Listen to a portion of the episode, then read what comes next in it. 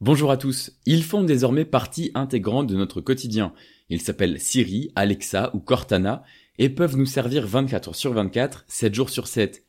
Les assistants vocaux sont en effet devenus des services à tout faire au sein de nos appareils électroniques.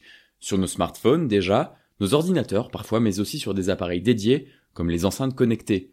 Leur but est désormais multiple, au-delà de raconter des blagues et de dire la météo, les assistants vocaux sont nos alliés du quotidien pour envoyer des messages sans avoir à toucher l'écran du téléphone, par exemple, pour piloter une maison connectée, ou même effectuer des achats directement par la voix.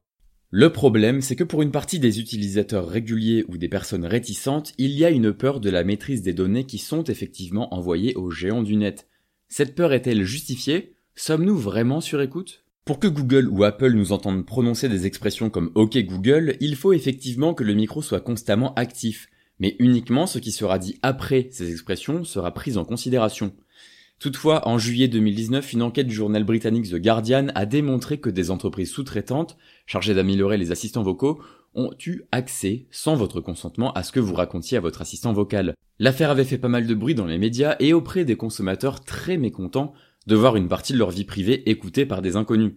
Une semaine plus tard, Apple annonçait mettre fin au partage systématique de ce type de données, Uniquement les utilisateurs ayant donné leur accord lors de l'activation de leur iPhone amélioreront Siri grâce à leur conversation. Du côté de chez Google, on plaide le même fonctionnement. Une fois que la fameuse commande pour activer l'assistant est dite, je ne la répéterai pas pour ne pas perturber votre écoute si vous êtes en train d'utiliser une enceinte connectée, le micro est actif. Cependant, si comme parfois la commande est entendue par erreur, le micro est alors activé et des échanges non destinés à être traités pourront être en effet enregistrés par Google.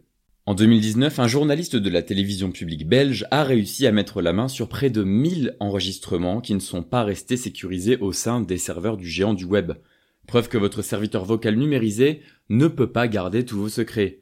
Si vous êtes équipé d'une Google Home ou d'une Amazon Echo, sachez que vous avez toujours la possibilité d'éteindre le micro via un bouton à faire glisser sur l'appareil.